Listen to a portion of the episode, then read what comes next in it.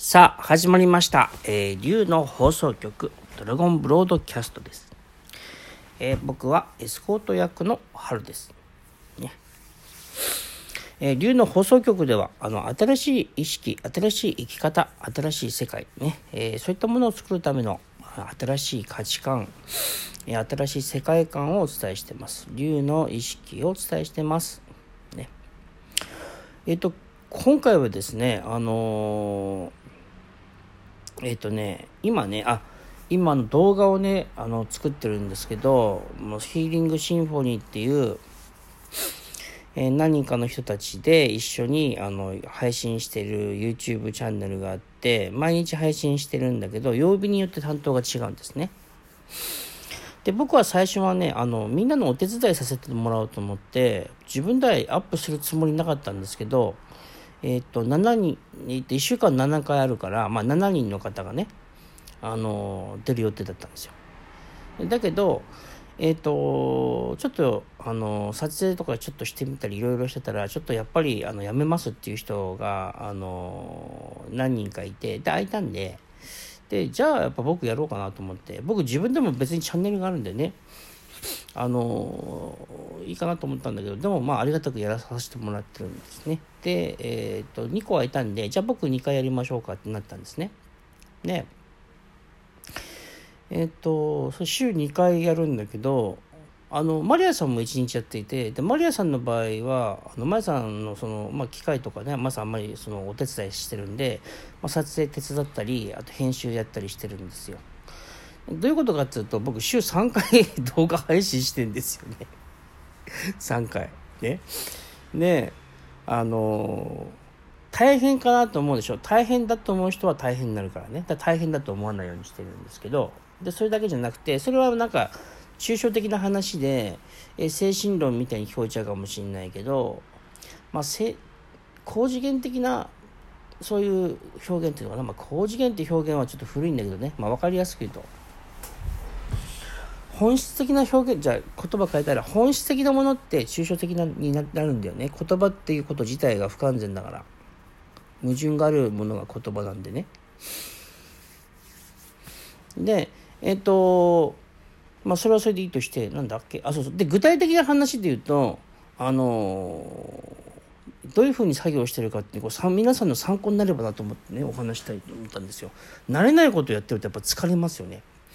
慣れてるパソコン作業っていうのは全然1時間だって全然疲れないですよ。じゃあブログ書こうかとかね。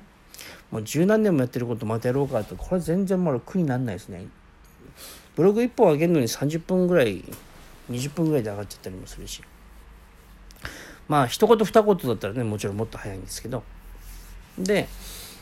えっ、とそういうのって疲れないね慣れてるのは。でもなんか慣れてないものとかやるときにね、えー、とこの動画のこの字幕の書体どうしようとかねどんな書体が合ってるかなって調べながらとかこのテロップの後ろの背景のなんかこうえっ、と綺麗な画像をはめたいんだけどどんな画像がいいかなって探したりとかこういうのってすごい時間かかるんですよね。で疲れるんですよ。であの僕ね何年前だっけ？もう何年前だ？34年前なのかな？34年ぐらい前に、えー、と出版社の依頼で龍の本を書いてくださいって言って龍の本を書いたんですよ。その時ね2日3日で書いたのかなバーッと。一気に書いたんだけどやっぱり時々こうこうあのーバーって書くんですけど疲れてっていうかもうなんかあなんかあリフレッシュしたいなっていう時があるんですよ。でそれをそのままちょっとシャワー浴びたりなんかしてでまた帰ったりするんですけどそれってあの何て言うんですかね。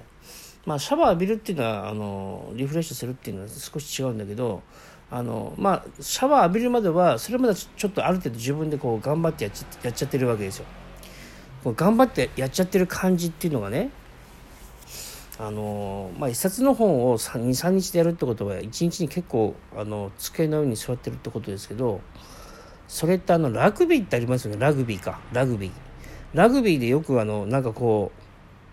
うものすごい体の大きい選手が足とかが体にこの体の小さい選手がこうしがみついてんだけどタックルとかしたんだけどそんな効かないでそんな振り払いながらこう歩ってるみたいあ走ってるみたいなそういうシーンってまあ、なんとなく素人はイメージすることあると思うんですけど実際にそんなすごい選手なかなかいないと思うけど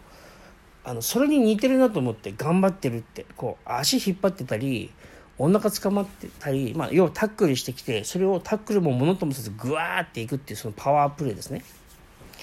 でパワープレーも美しいんですけど、まあ、それはもう本当にもうがむしゃらに頑張って気合でやるみたいなそういう感じの時って人生で僕あっていいと思うんだけどずっとそれだと疲れちゃうじゃないですかでそれが苦手な人とかできないって思い込んでる人もいるからそれじゃないやり方の話をしたいんだけどあのガーってなんか頭こう悩みながらね頭こうあーってかかきうんとたまにはこう難しいなと思う時はさその動画でもですよ。金田一耕助みたいに頭かきむしったりするんでしょ。あなんかめんどくさいなとかね。そういう時はあの僕ねあの今いいなと思ってるのもねそうなった時ってまずサボるんですよ。すぐサボる、まあ、休むって表現でもいいけどあんまりあの表現をですねあの美しく整えすぎてしまうと伝わるものも伝わらない場合があるんであえて下世話な表現にしますがその時はねサボるんですよ。うわなんかめんどくさなんかなんかややこしいなとか難しいなと思った時はもうすぐサボる。ねすぐサボる。で昨日もマリアさんうちに来ていろいろやってたやってたんですよ。でその後また自分で一人でまた作業しなきゃいけなくなって。マリアさんと一緒にいて作業してる時間もそれなりにあったんだけどさらに一人でやるっていうと結構大変時間かかりますよね。大変っていう言葉を使わないようにしようね。で時間かかるからその後ねマリさん帰ったマリアさん帰った後に字幕つけようとかいろいろやろうと思ったんだけどちょっといいわと思って寝たんですよ。すぐ寝てそれ何時ぐらいだろうね。7時とか夕方ぐらい。で朝方の4時ぐらいに起きたんですよ。でちょっと作業してえっ、とそれが一区切りしましたんですけどあのやっぱりねなんかうーっとなった時にあのまあサボる。何か寝ようと。寝る。ね。でえっ、とですっきりして快適になってからまた取り組むと。ね。で僕の場合今回あ今回ね。今回の場合は一晩寝たけどそこまでしなくても例えばあのちょっと1時間ね休憩とかちょっと5分ぐらい表の空気吸ってくるとか5分の休憩でも1時間の休憩でもいいんですよね。あの今回は僕寝ましたけどあのー、ちょっと5分表出るだけでも十分な時っていっぱいあると思います。ちょっと30分ぐらいじゃああの漫画読もうかなとかそういうくだらないことがいいですよ。ちょっとじゃあ、あの、10分ぐらい、あじゃあちょっと30分ぐらい、このなんかゲームしようかなとか、そういうのでもいいですよ。ほんとくだらないの。